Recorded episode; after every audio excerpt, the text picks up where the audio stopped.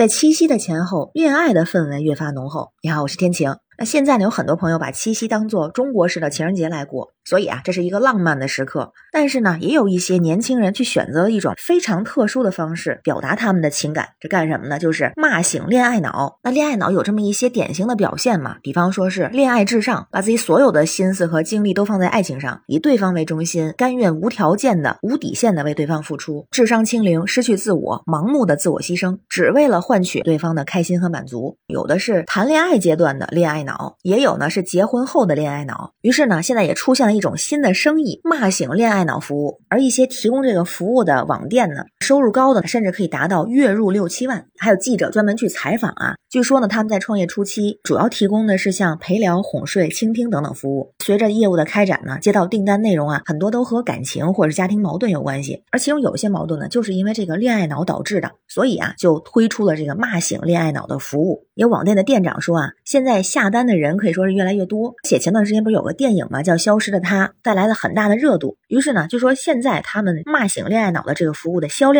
能够占到整个店铺的百分之五十呢。他给到了一个数字，说这个服务的客户群体一般是什么年龄呢？二十到二十五岁，其中女生偏多，占到了百分之九十八。当然，店铺的工作人员也说了，能够主动找过来的，其实都不算是重度的恋爱脑，还有自我觉醒的意识。那这件事儿啊，也是冲上了热搜，引起大家的关注和热议。有人就说了，恋爱脑太可怕，这种服务啊，还真是有用，也确实有生意头脑。也有人说啊，生活不只是恋爱。像七夕虽然被冠上了中国情人节的说法，但是有人说啊，我就不过七夕。而且很明显，这牛郎织女，织女就是个恋爱脑。而且关于牛郎织女的故事，还有一些新的解读。哎，这个事儿大家也是引起了一些讨论，还挺有意思的。之前不有种说法嘛，就有网友啊总结了这么几大著名的恋爱脑，比如说苦守寒窑挖了十几年野菜的王宝钏，比如说嫁给凡人董永的七仙女儿，比如说甘愿自毁千年道行，最终被压进雷峰塔的白娘子。还有比如说，就是牛郎织女里面的织女，而且呢，关于牛郎织女的故事，之前确实有这么一个版本，是说织女啊，本来是个劳动模范，天天加班织布嘛，没有时间打扮，蓬头垢面的。那天帝呢，就可怜她孤身一人，就把她嫁给了牛郎。但是没想到，这个织女婚后成为了恋爱脑，织布的本职工作也不干了。所以呢，天帝就一怒之下，责令她回娘家继续织布，每年只有一天的探亲假。但也有人说了，这个和后来咱们教材里出现这个故事版本不太一样。那确实啊，其实有挺多的版本。特别是在清末有一本小说，就叫做《牛郎织女》。从那开始啊，就在故事里面加了一个环节，就是啊，牛郎偷衣服。之前的故事里面都没有这个情节。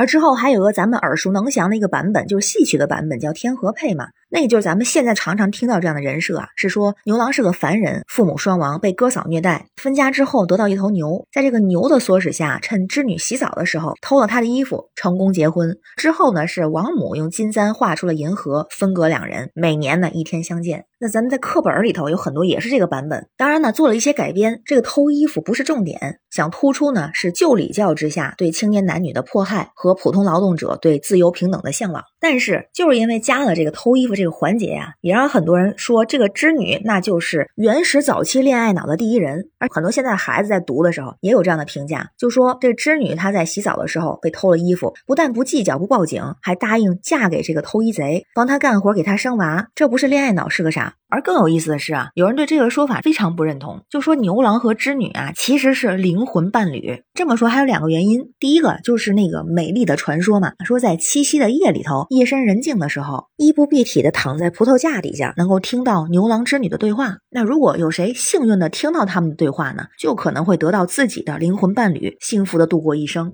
啊，还有个理由说，牛郎织女虽然结婚了，每年只有七月七这一天才能相见，可是他们从来都不爽约，因为他们活着就是为了相见。那这不就是传说中的灵魂伴侣吗？还有一个解释也挺有意思，说王母娘娘也不能算是个坏人。你看啊，这七夕是一年一回，但是呢，织女在天上啊，地上一年就是天上的一天呀。所以，对织女来说，她就是现代独立女性的代表。那就差不多晚上七点多下班到家，就能见到自己老公了。那织女去上班呢，留下两个孩子在家，牛郎就天天给孩子洗衣服、做饭，接孩子上学，可能还得辅导作业。他俩这分工也挺好的呀。就觉得网友啊这脑洞还挺大。不过确实啊，像牛郎织女的这个故事，不管是任何一个版本，其他故事情节的变化，但唯有他们之间有爱这这一点是没有变的。觉得呢，这恋爱脑确实要不得，有这种骂醒恋爱脑的服务啊，也挺有意思的。当然，这也不等于每天都要水泥封心啊，但是保持一定的理性客观，保持这个独立的人格，然后有自己的兴趣爱好和社交圈子，这还确实是挺重要的。至于有没有灵魂伴侣，我个人觉得有可能有，但自己不一定能碰到。那至于织女是不是恋爱脑，或者相反的，她和牛郎是不是灵魂伴侣？感觉啊，其实不同时代的人或者不同视角的人对他的解读是不一样的。其实也反映了一些时代的变化。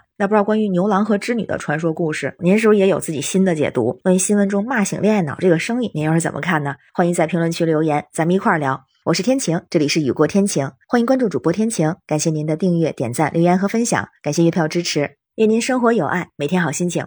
拜拜。